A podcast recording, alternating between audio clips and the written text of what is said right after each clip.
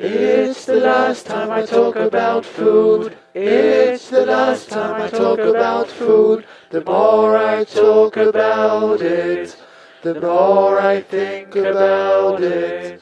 Herzlich willkommen zur 64. Ausgabe der Zeitspeise. Hier ist euer Moderator, der Christopher. Und heute zu Gast ist Hanna. Hallo Hanna. Hallo. Hanna, du hörst ja schon recht lange die Zeitspeise und hast dich jetzt einfach mal gemeldet, äh, weil du auch ein Thema hast, was du gerne vorstellen möchtest. Ja.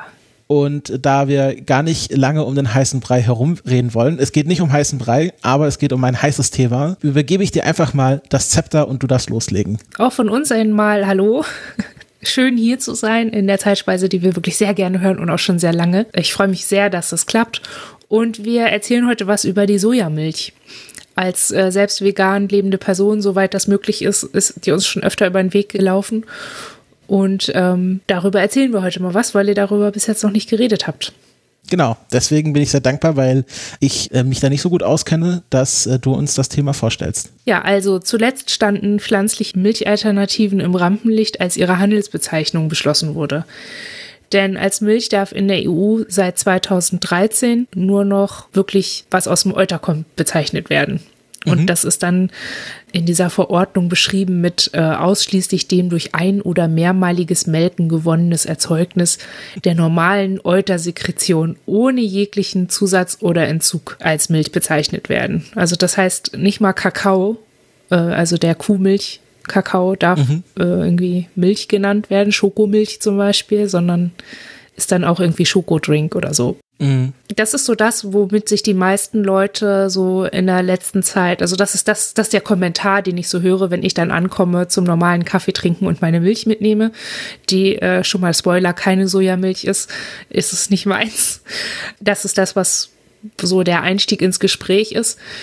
Was für mich ganz interessant ist, dass das so hängen geblieben ist und zumal ja weiterhin auch äh, von Sojamilch gesprochen wird, obwohl es diese Verordnung gibt.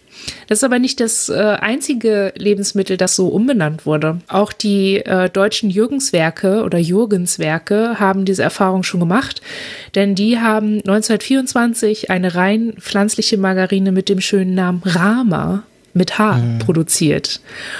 Und 1930 mussten sie die in Rama ohne H umbenennen, damit es auch ja keine Verwechslung gibt zu butterartigen Streichfetten, die Sahne oder Rahmen enthalten. Äh, ja, in Deutschland nimmt man sowas wohl sehr genau. Fand ich interessant. So, zurück zu Sojamilch. Die ist eigentlich schon total alt. Also Sojamilch ist so in China schon seit mehr als 2000 Jahren bekannt. Und dort hat man sie auch bis ungefähr 1800 frisch getrunken. Also man hat die produziert, die ist angefallen quasi und dann wurde die verwendet. Und erst so, wie gesagt, ab 1800 hat man sie durch Erhitzung dann haltbar gemacht. In der traditionellen Ernährung in China hat sie aber nur eine begrenzte Rolle gespielt. Also das ist, die Sojamilch ist eigentlich ist heute ein Emulgat. Damals war das eher eine Flüssigkeit, die aus über Nacht eingeweichten und dann gemahlenen Sojabohnen hergestellt wurde. Und die wurde dann Teil des chinesischen Frühstücks, sondern eben aufgewärmt oder gesüßt. Und mit Salz gewürzt wurde sie zu einer Dipsoße für verschiedene Gerichte so hinzugefügt mhm. und da beigesetzt. so beigesetzt. Äh, also man hat sie nicht mit beigesetzt, mit beerdigt.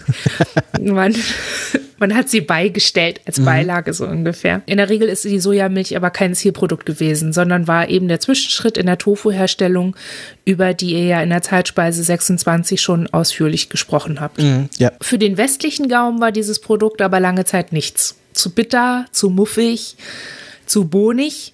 Und dann war da noch das Furzproblem. Also die traditionell hergestellte Sojamilch enthält noch sehr viele Bitterstoffe und schwerverdauliche Proteine, was erklärt, weshalb Sojamilch schon immer weiter verarbeitet und also mindestens gesüßt oder gesalzen wurde und ähm, auch weshalb es sich für die Ernährung von Säuglingen überhaupt nicht geeignet hat. Dem Arzt äh, und medizinischen Missionar der Adventisten Harry V. Miller den ihr ja auch schon kennengelernt habt im Rahmen der Kelloggs-Folge, mhm. wird zugeschrieben, dass er mittels verlängerter Kochzeit der Bohnen mehr Süße mit verschiedenen Süßungsmitteln und äh, einer Wasserdampfdestillation den Geschmack der Sojamilch noch weiter verbessert hat. 1937 hatte der eine Sojamilchfabrik in Shanghai, die mit dem Einfall der Japaner zerstört wurde. Die Familie floh in die USA, wo er fortan die Trommel rührte für die Sojamilch und auch mit allen Geschützen, die sein Adventismus und seine allgemeine Lebenseinstellung so mit sich gebracht hat. Das war einigermaßen beeindruckend.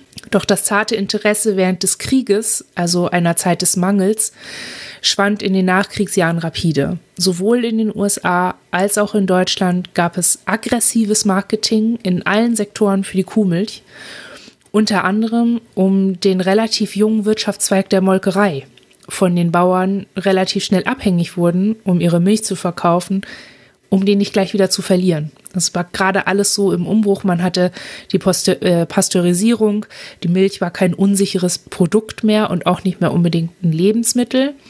Und das ist nach dem Krieg ging das richtig los. Eine interessante Reise durch die Geschichte der Kuhmilch kleine Podcast-Werbung äh, gibt es in äh, Milchgeschichten.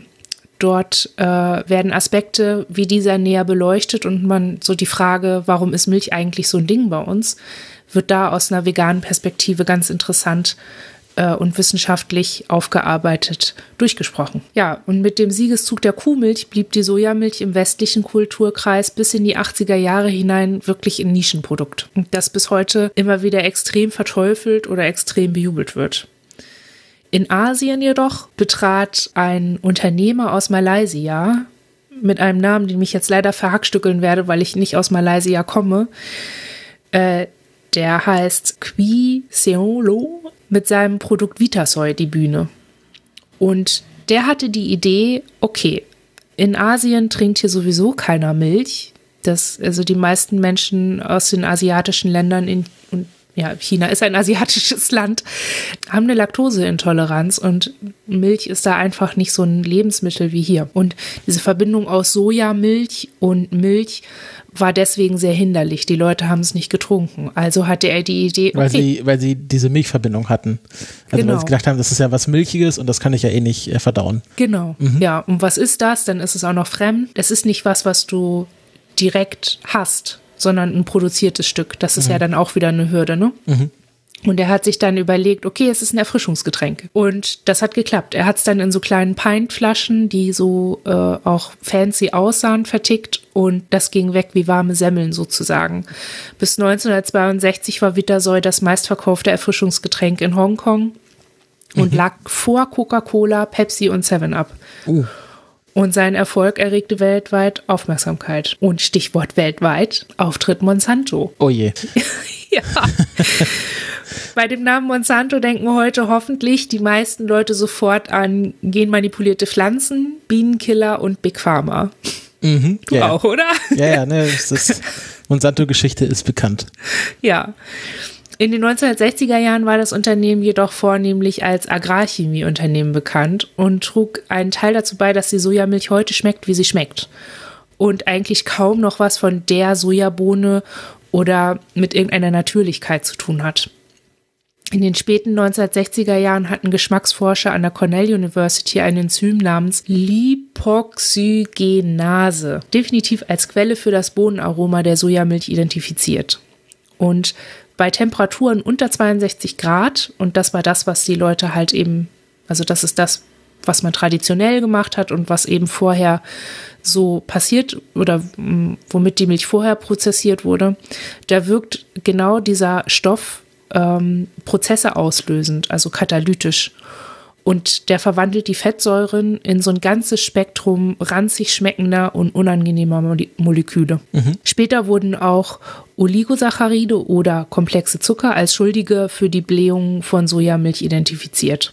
Und erst in den 1970er Jahren war es möglich, eine milde, cremige und furzfreie Sojamilch herzustellen. Also ist ein wirklich harmloses Getränk, das für den Massenkonsum geeignet ist. In Zusammenarbeit mit Vitasoy Puma entwickelte Monsanto ein leuchtend gelbes Sojagetränk mit Bananengeschmack, das 1969 in Guyana eingeführt wurde. Und ab da ging es eigentlich nur noch darum, die Sojamilch in den westlichen Markt zu drücken. Schon äh, Henry Ford, der Gründer und Vorsitzende der Ford Motor Company, ich glaube, der war bei euch auch schon mal Thema, oder? Das scheint ein untriebiger Mann gewesen zu sein. Ja, das kann ich mir durchaus vorstellen. Ähm, ich weiß aber gerade nicht mehr, wo der nochmal vorkam. Das können wir nochmal recherchieren. Ja, ich habe ja, ich habe ja, ich vergesse eh immer, auch was ich selbst im Podcast gesagt habe, von dem her, vielleicht wissen es die Hörenden da draußen, wo Henry Ford im Podcast schon mal vorkam. Das war auf jeden Fall einer der leidenschaftlichsten Vertreter von Soja und anderen Hülsenfrüchten als Stoff der Zukunft. Obwohl er Vegetarier war, beruhte sein Engagement für Sojalebensmittel aber nicht auf der Sorge vom Tierschutz, sondern auf seiner Liebe zu technologischer Effizienz. Für ihn war die Kuh die gröbste Maschine der Welt, die auf eine langsame und schmutzige Art Milch herstellt. Er soll gesagt haben, es ist ganz einfach. Dasselbe Getreide, das die Kühe fressen, zu einer Milch zu machen, das ist dem natürlichen Stoff überlegen und viel sauberer. Das hat er in den 1920er Jahren gesagt. Die Idee war also, warum nicht den Mittelsmann überspringen und die Milch Milch direkt aus den Bohnen beziehen. Der Umstand, dass heute 80 Prozent aller geernteten Sojabohnen in die Tiermast gehen, unterstützen Fords Ansicht und ist auch heute noch ein starkes Argument vieler AktivistInnen für Klima- und Tierschutz. Das Image der Sojamilch wird jedoch weiterhin, man könnte fast sagen, fanatisch zu beeinflussen versucht. Sowohl von Menschen, die auf ihre Kuhmilch nicht verzichten wollen, als auch von Menschen, die den Konsum von tierischer Körpermilch als verzichtbar weil ethisch nicht vertretbar bewerten. Ähm, dazu ist vielleicht noch ganz interessant zu wissen, dass ähm, Sojamilch oder Sojabohnen deshalb so interessant sind für die Wirtschaft, also für die Tierversorgung als auch für die Herstellung von Lebensmitteln, weil sie mehr Eiweiß enthält als andere. Also Hülsenfrüchte enthalten generell viel Eiweiß, aber äh, die Sojabohne mehr und auch mit dem passenden Fettanteil dazu. Also es ist einfach die perfekte Mischung, wenn man so will. Sowohl für den man, Menschen als auch für die Kuh. Ganz genau. Und die Kühe, die brauchen es halt nicht so produziert wie wir. Die, die, für die sind die Bitterstoffe nicht so ein Problem. Und dass die furzen, ist ja irgendwie klar. Also, das ist irgendwie, die können ja damit auch um. Also, so eine Kuh hat ja, der gesamte Körper einer Kuh ist ja zum Beispiel darauf ausgerichtet, eben Pflanzen zu verarbeiten. Komplett und ne, mit aller Zeit, die mhm. es braucht, ja. während der Verdauungstrakt des Menschen da einfach so ein Mittelding ist. Aber also das ist ähm, vielleicht ganz gut zu wissen, auch um zu verstehen, warum die Sojamilch zuerst da war und erst dann sowas wie die Hafermilch kam, die Mandelmilch und und und. Und warum es zum Beispiel auch keine Erdnussmilch gibt. Also Erdnussmilch A wegen der Allergiker. Also es gibt viele mhm. Menschen, die allergisch sind auf, auf Erdnüsse und dann aber auch, weil der Fettgehalt zu hoch ist. So, das, man hat, man bekommt einfach schnell so ein Mousse daraus. Also deswegen kann man da besser Butter als Milch draus machen aus der Erdnuss. Ganz genau. Mhm. Ja, ähm, Okay, zurück zu den Geschichten rund um die Sojabohne. Es gab und gibt und wird auch in den nächsten Jahren, muss man sagen, leider immer wieder solche Geschichten gehen und, und ja, so Rumors und Verschwörungstheorien. Einfach dadurch, dass man sich damit auseinandersetzt mit der Pflanze und mit allem, was sie hat. So gab es dann auch, das ist auch noch gar nicht so lange her, die Entdeckung von Daicein und Genistein das sind äh, angeblich wundersame Isoflavone von Soja, äh, sind aber auch äh, Phytoöstrogene. Ah, das ja. heißt mhm. pflanzliche Moleküle, die eine strukturelle Ähnlichkeit mit Östrogen aufweisen. Und diese Assoziation mit dem sogenannten weiblichen Hormon lösten alle möglichen Ängste aus.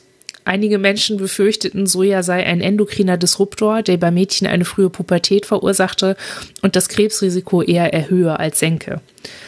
Im Zuge dieser Forschung schossen natürlich auch größere Verschwörungstheorien ins Kraut. So wurde Soja verdächtigt, amerikanische Männer zu feminisieren, indem ihnen ihr kostbares Testosteron entzogen wird, was zu einer Epidemie von Mädchenmännern führe.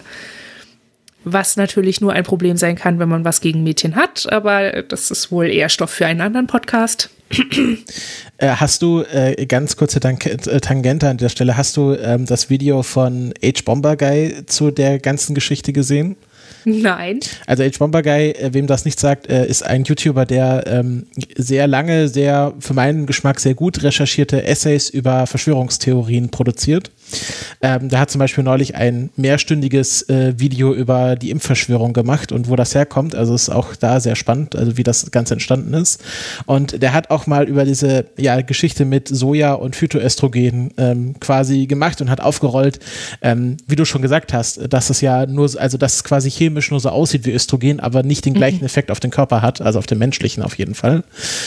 Ähm, und hat dann auch einen Selbstversuch gemacht, also hat irgendwie tatsächlich irgendwie äh, am Anfang des Projektes äh, ein Blut abgenommen und das im Labor untersuchen lassen, um seinen ähm, Testosteronspiegel quasi ohne Soja oder Überkonsum von Soja zu testen und hat dann quasi sich, glaube ich, einen Monat oder länger exklusiv von Sojaprodukten ernährt. Boah, okay. Und hat es dann halt nochmal testen lassen und das Ergebnis kann man sich denken, es hatte jetzt keine großen Aus, äh, Auswirkungen auf seinen Testosteronspiegel.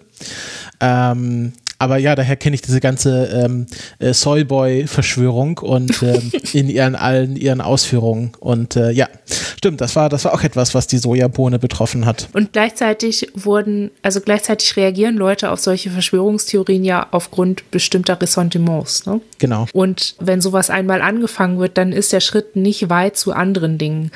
So wurde die Sojabohne zum Beispiel auch zunehmend in allgemeinere Probleme der industriellen Landwirtschaft verwickelt, also Monokulturen, die Zerstörung des Regenwaldes, genmanipulierte Pflanzen und so weiter.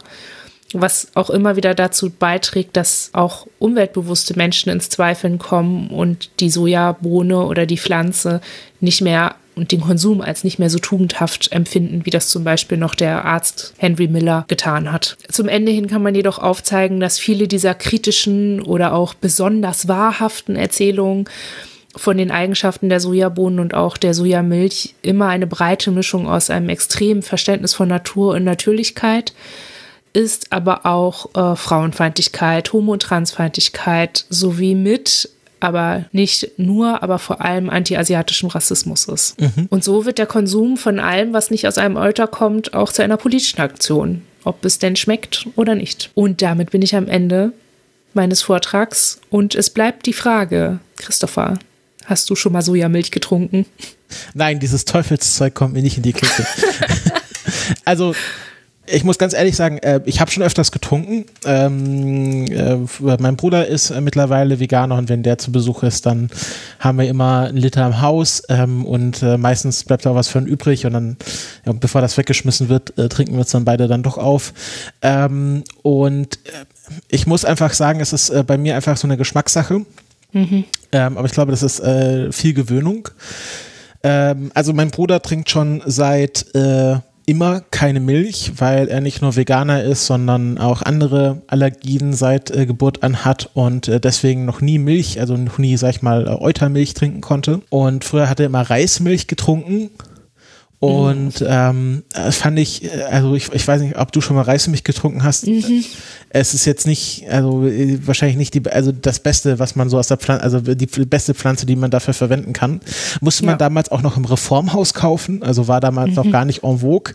Ähm, aber genau andersherum, äh, wenn meine Mutter dann manchmal die Flaschen für die Schule verwechselt hat und ich dann Reismilch im Kanister hatte und mein Bruder äh, Eutermilch, ähm, er mag das auch nicht. Also Mittlerweile hat sich die Allergie so verwachsen, dass er kleinere Mengen verträgt, aber er mag einfach keine Eutermilch.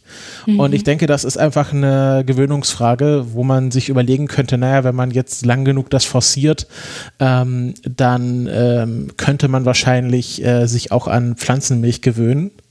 Ähm, genau, also Sojamilch verwende ich meistens dann eher zum Backen oder zum mhm. Kochen weil ähm, gerade wenn ich jetzt für eine größere Gruppe koche, wo dann auch äh, Vegetarier und Veganer vor allem dabei sind oder man weiß ja nie, keine Ahnung, man bringt was für die Arbeit mit und man weiß jetzt nicht, wer verträgt jetzt was, dann ist man ja mit äh, veganer, nussfreier Geschichte schon äh, auf der sicheren Seite und mhm. deswegen ähm, koche ich dann gerne oder backe ich gerne mit Sojamilch und ich finde, dort merkt man es fast gar nicht. Also ja. für solche Sachen, ähm, wenn man da ähm, sich vielleicht auch langsam entwöhnen möchte von der Eutermilch, da ist es wirklich am besten, weil da merkt man wirklich keinen Unterschied, ob das jetzt, also wenn man jetzt nicht irgendwie super drauf achten will und es unbedingt herausschmecken will, ähm, dann kann man auch so Zimtrollen ganz gut mit Sojaprodukten backen.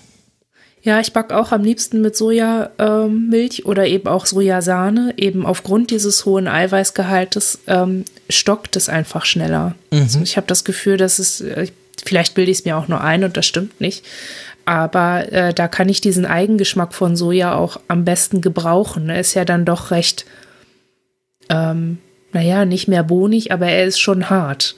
Und der ist dann in deftigen Gerichten, zum Beispiel in Aufläufen oder auch in Brot, das ein bisschen würziger sein soll. Mhm. Äh, wenn ich da diese, diese, diese milchige Textur drin haben will, aber eben auch so einen kleinen harten Bums, dann ist die Sojamilch wirklich gut geeignet. Ja. Während ich im Alltag äh, trinken wir äh, Hafermilch. Mhm. Ja. Und auch die gesüßte Hafermilch, weil wir einfach einen süßen Zahn haben. Also es ist ja auch ein häufiger Kritikpunkt an Sojamilch, dass sie so krass produziert ist. Aber das ist wirklich auch, also das ist einfach so, man kann ähm, Pflanzenmilch, also jede pflanzliche Milchalternative nicht anders als krass produziert ähm, zu so einer Emulsion bringen. Das ist einfach so. Das kommt halt nicht fertig aus einer Kuh ähm, sondern ist halt sowas. Und da diese ungesüßten Varianten mag ich alle gar nicht. Das ist einfach, mhm. ist einfach nicht mein Ding. Und ist aber für mich, ich hatte mal eine Klimarechnung dazu gemacht. Es ist mir schon aufgefallen, okay, ich, Soja lässt sich auch gut in, ähm, in Deutschland und Europa anbauen. Also das ist, es gibt da inzwischen viele Sorten, das habe ich vorhin auch nochmal recherchiert. Viele Sorten, die auch gut als Zweitpflanze zum Beispiel im Wein, also im Weinanbau gehen. Das heißt, es, es, könnte durchaus sein, dass wenn die klimatischen Bedingungen für Wein hier nicht mehr so stimmen, dass sie dann immer noch für Soja stimmen. Und ähm, dass der Anbau von Soja in Europa auch zunimmt.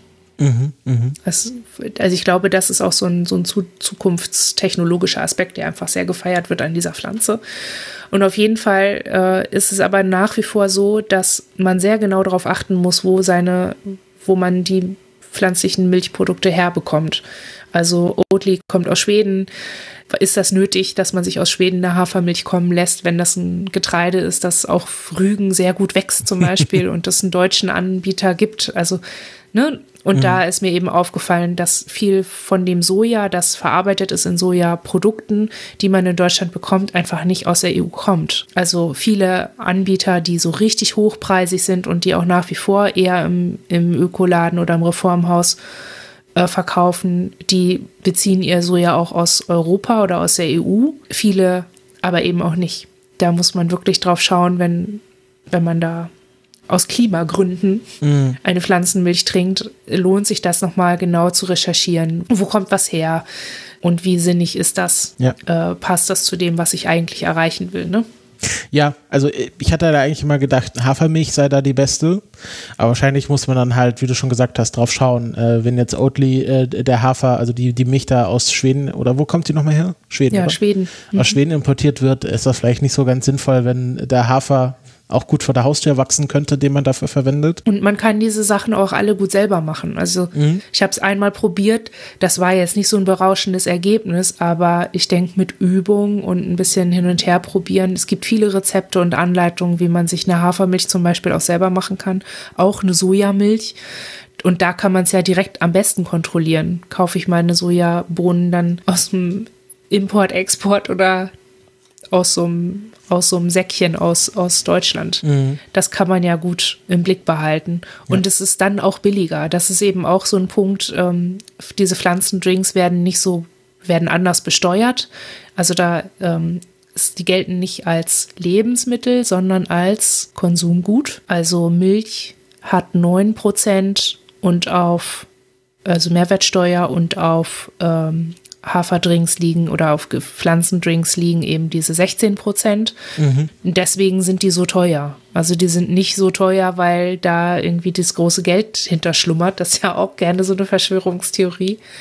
Und wenn ein 2,30 Euro, was ja eigentlich ist, was man für einen Liter Kuhmilch bezahlen sollte, wenn man fair bezahlen wollte, mhm. ähm, wenn einem das zu viel ist oder man das nicht stemmen kann, aus welchen Gründen auch immer, dann kann man es gut selber machen. Das ist wirklich ähm, nicht so ein Akt, wie man denken sollte. Meine Mutter hatte mal, glaube ich, Mandelmilch selber gemacht. Und das ist ja, also das ist ja auch etwas, was man, glaube ich, bedenken muss, dass es ja bei vielen, ich glaube, bei, gerade bei Mandeln ist halt auch der Wasseraufwand recht hoch. Mhm, ähm, den man aufwenden muss, um quasi einen Liter Mandelmilch herzustellen. Wenn man da halt quasi das rauspressen muss und dann bleibt halt sehr viel über, was man dann irgendwie wegkippt oder im besten ja, Fall. Das ist Schweinefutter in der Regel. Oder Schweinefutter, ja, aber ähm, wenn man dann gerade sagt, man möchte ja eigentlich die Tierindustrie nicht mehr unterstützen, ähm, ja. ist das natürlich auch wieder fragwürdig. Ähm, ja.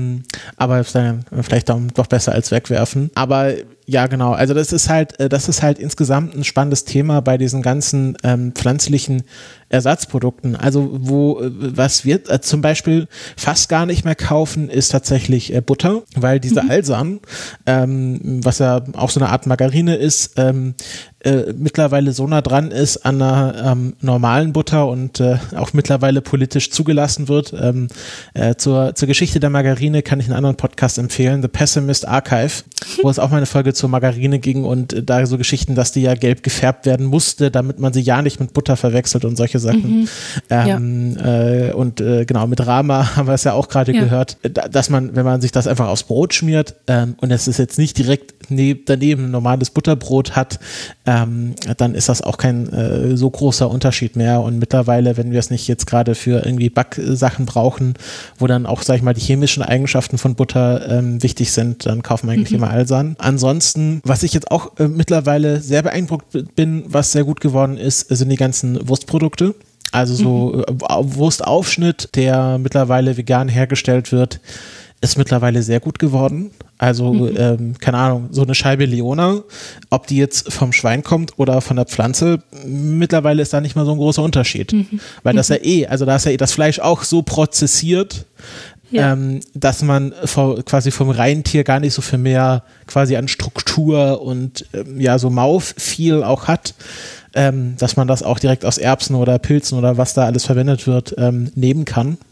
Mhm. Ähm, ja. das, das kaufen wir auch immer öfters, äh, weil ähm, ja, so ein Leona muss ich jetzt nicht unbedingt vom Schwein haben. Ja, und also ich denke auch, solange man sich das leisten kann, wir sehen das immer so ein bisschen, das ist ja auch so ein Hauptkritikpunkt, ne? Das ist mhm. alles so teuer, ist ja eine Geldmaschine. Und wir sehen das für uns, die wir ja auch auf Geld achten müssen, sehen das für uns so ehrlich gesagt als Training, weil wir vom Klimawandel ausgehen und schon wissen, wir wissen ja jetzt schon, so wie wir jetzt konsumieren, geht es nicht weiter. Und ob wir wollen oder nicht, werden die Lebensmittelpreise steigen. Also auch das Original, die Originalmilch, die müsste jetzt schon über einen Euro mehr kosten, um eigentlich abzudecken, was sie wert ist. Ja. Und das ist ja alles, also was da an, an Unterstützung reingesteckt wird in diesen ganzen Tierfressapparat. Also Entschuldigung, das war jetzt so ein, Entschuldigung, jetzt ist der Veganer mit mir durchgegangen. Also in diesen ja, in diesen ganzen Komplex, was da so reingeht, das ist einfach unvorstellbar und das, man kann, ich habe das Gefühl, jetzt kann man das schon üben. Die, die Kosten für so, das sind ja auch oft kleinere Packungen, so ein, so ein so veganes Hack zum Beispiel oder vegane äh, Bratwürstchen oder so, das sind ja immer weniger als in, in den konventionellen Packungen mit Fleisch. Mhm. Ähm, da habe ich auch immer das Gefühl, okay, ich bezahle mehr für weniger und das ist genau das, was es kostet. Mhm, mh. Das ist das. Und ich wollte noch erwähnen, dass ähm, eine interessante Dynamik eintritt gerade. Äh, letztes Jahr gab, gab es ja diese Dürre, auch in Frankreich. Und da wachsen aber die Erbsen, die verwendet werden von Rügenwalder, um diese Produkte herzustellen. Und ich fand es ganz interessant, da habe ich ein Interview gelesen in der, ähm, in der Welt, in der Wirtschaftswoche oder so, also so ein richtiges konventionelles Blatt, wo man mhm. irgendwie denkt, okay, die können doch nur darüber lächeln jetzt, ne? Jetzt kommt die große Schlagzeile, ha, die Veganer haben nichts mehr zu essen. Aber dann war das, kam in dem Interview schon so raus, okay, ja, wir merken es jetzt an unseren veganen Produkten und merken, wir könnten unsere Cash Cow, vegane Produkte, weiterhin sicher produzieren, wenn wir auf unsere Fleischprodukte verzichten würden. Weil die Ackerfläche ja überwiegend gebraucht wird, um die Tiere zu ernähren, die wir dann essen. Mhm. Und man könnte die gleiche Ackerfläche, wenn nicht sogar viel weniger, verwenden, um daraus Lebensmittel herzustellen, die das, die genauso schmecken, ohne eben diesen Aufwand der Tierhaltung und der Ackerflächenvernichtung und und und. Und das fand ich ganz interessant und ich hoffe, dass es sich auch noch, ja, also es ist schade natürlich, dass es den Klimawandel dazu braucht, um darauf aufmerksam zu machen, dass es nicht nur äh, aktivistisches Blabla ist, sondern tatsächlich irgendwie so einen Hintergrund hat. Mhm. Aber ja, ich sehe da irgendwie eine Entwicklung und ich hoffe, dass sie jetzt, wo eben immer mehr Menschen merken, okay, das schmeckt, das geht, da kann ich mich gut umstellen, dass das vielleicht auch eine ist, die dann auch hingenommen wird, eine Veränderung. Mhm. Ja. Mal gucken. Ich denke, ähm, es wird, wird wahrscheinlich viele Leute geben, die ähm, jetzt schon, oder gibt, es gibt viele Leute, die jetzt schon ja 100 Prozent auf tierische Produkte, ähm, soweit es möglich ist, verzichten.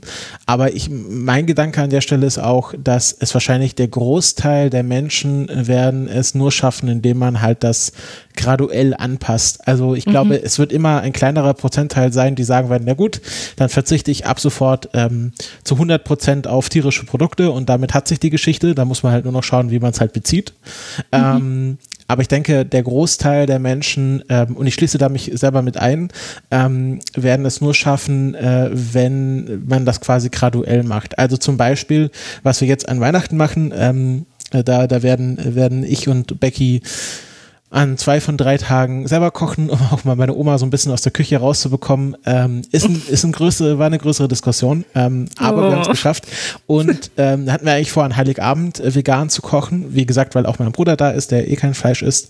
Ähm, dann äh, hatte sich mein Vater gemeldet, er hätte doch gerne äh, einen Tag lang Fisch, weil wir auch so eine Fischzucht äh, äh, im Nachbarort haben, der nur an äh, Weihnachten und Ostern an Privatleute verkauft. Ähm, Und äh, wir machen jetzt aber am ersten Weihnachtsfeiertag halt schön äh, Rost, Zwiebelrostbraten, aber dann aus Seitan. Und ich denke, das, ist, das sind halt diese graduellen Schritte. Also, dass man halt gerade an diesen Tagen auf Fleisch verpflichtet, äh, verzichtet, wo man sagt, das ist jetzt hier Weihnachten, kommt die große Gans auf den Tisch und diese Gans tauscht man aus gegen Seitan und so graduell und da sagt, okay, Butter Alsan macht mir für mich auf dem Brot keinen Unterschied, dann kaufe ich jetzt halt nur Alsan.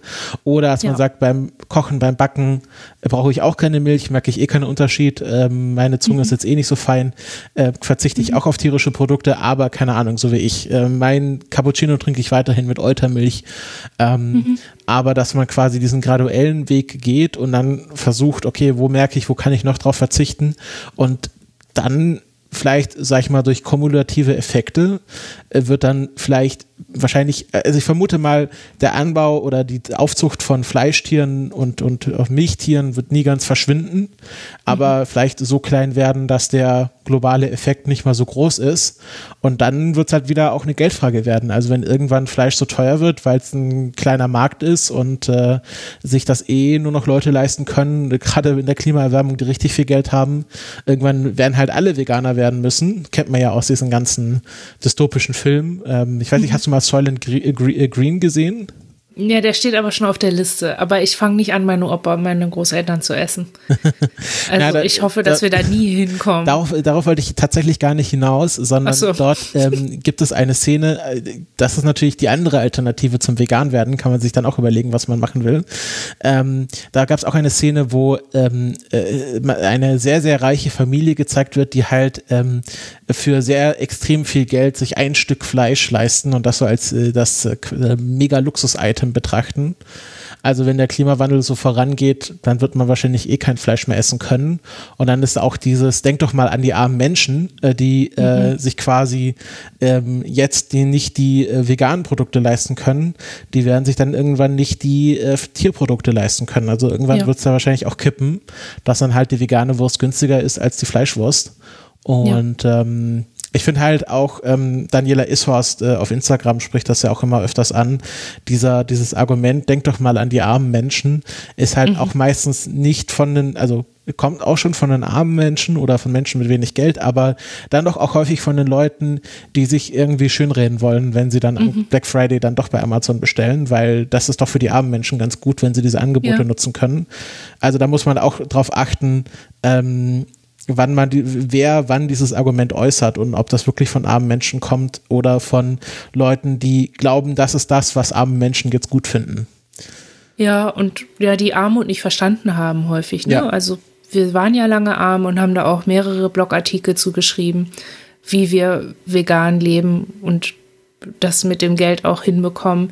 Unter anderem eben aus so einer Überlegung heraus, okay, ich muss mich anpassen und dann kriege ich das auch hin. Aber es gibt einfach Familien, da ist es ein Unterschied, ob du für 35 Cent zwei Joghurts auf dem Tisch hast oder gar keinen, weil es eben keinen pflanzlichen Joghurt für 35 Cent gibt. Das, das sind dann einfach Überlegungen, wo man dann auf die Diskussion achten muss und gucken muss, ist, wird hier was Persönliches äh, untergeschoben? Wird hier irgendwie etwa behauptet, man könnte die Welt retten, indem man eigenständige, individuelle Entscheidungen trifft? Mhm. Oder äh, und dann eben geflissentlich ausgeschlossen, dass eben die Besteuerung von solchen Milchprodukten eine andere ist als von pflanzlichen Alternativen, dass die Zugänge nicht gerecht sind und und und. Mhm. Also das ist irgendwie und zu einem graduellen, ja klar, ich, also unsere graduelle Entwicklung war jetzt nicht so krass, aber das hatte irgendwie auch andere Gründe. Wir hatten halt so einen Flow und dann sind wir irgendwie drin geblieben. Und das hat, wir hatten diesen graduellen Punkt nicht. Aber ich finde, als ähm, Vergleich ähm, gibt ja auch genug Leute, die sagen, die vegane Ernährung wäre jetzt halt gerade Trend und deswegen machen das so viele Leute. Aber es ist eben genau der Trend auch gewesen, auf Pelz zu verzichten, zum Beispiel. Es war einfach die Mode. Jetzt, wenn man jetzt Leute sieht mit so einem 25 Kilo Pelz, dann fässt man sich an den Kopf und sagt, was bist du denn? Was, was stimmt mit dir nicht? Ähm, äh, da muss man dann, also, ne, das ist einfach verpönt, Pelz zu tragen. Und gleichzeitig ist aber zum Beispiel bei Pelz das Problem, dass es einem dann doch immer wieder untergejubelt wird. Zum Beispiel eine Jacke. Mhm. Das ist dann eben ein Fuchs. Das ist dann halt kein Hermelin oder so.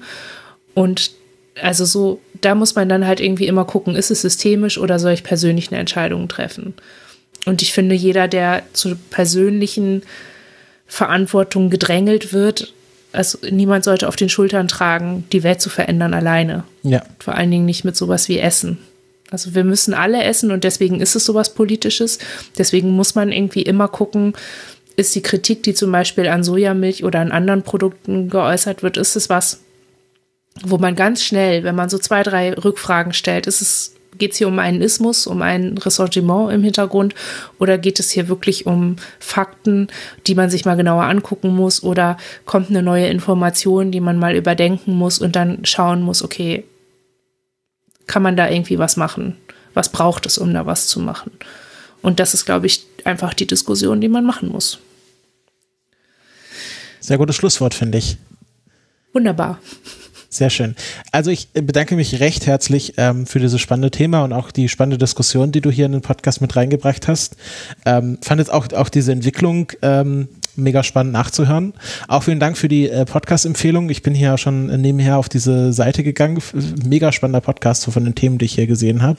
Mhm, mhm, ähm, für die Leute, die sich jetzt wundern, äh, wie komme ich denn jetzt an die Links, schaut einfach in die Shownotes. Da werde ich alles, was wir hier besprochen haben und was man irgendwie verlinken kann, natürlich zusammentragen und dann kann man auch in die anderen Sachen reinhören. Und ähm, ja, Hanna, ähm, ich würde mir wünschen, falls du in Zukunft wieder eine Themen, Themenidee hast, dass ähm, ich dich hier nochmal begrüßen darf. Ja, das wollte ich hören. Nichts anderes. Sehr gut, Ziel erreicht. Und Wir kommen sehr gerne wieder. Und ansonsten, ähm, ja, ich denke, die Folge, wenn ihr das hört, wird wahrscheinlich noch äh, vor den Feiertagen, vor dem neuen Jahr rausgegangen sein. Also wünsche ich euch ein paar schöne Feiertage und kommt gut ins neue Jahr. Tschüss. Tschüss. Eat my head with cream. Eat my arms with mayonnaise. Eat my legs with ketchup. And invite friends around to taste my ass.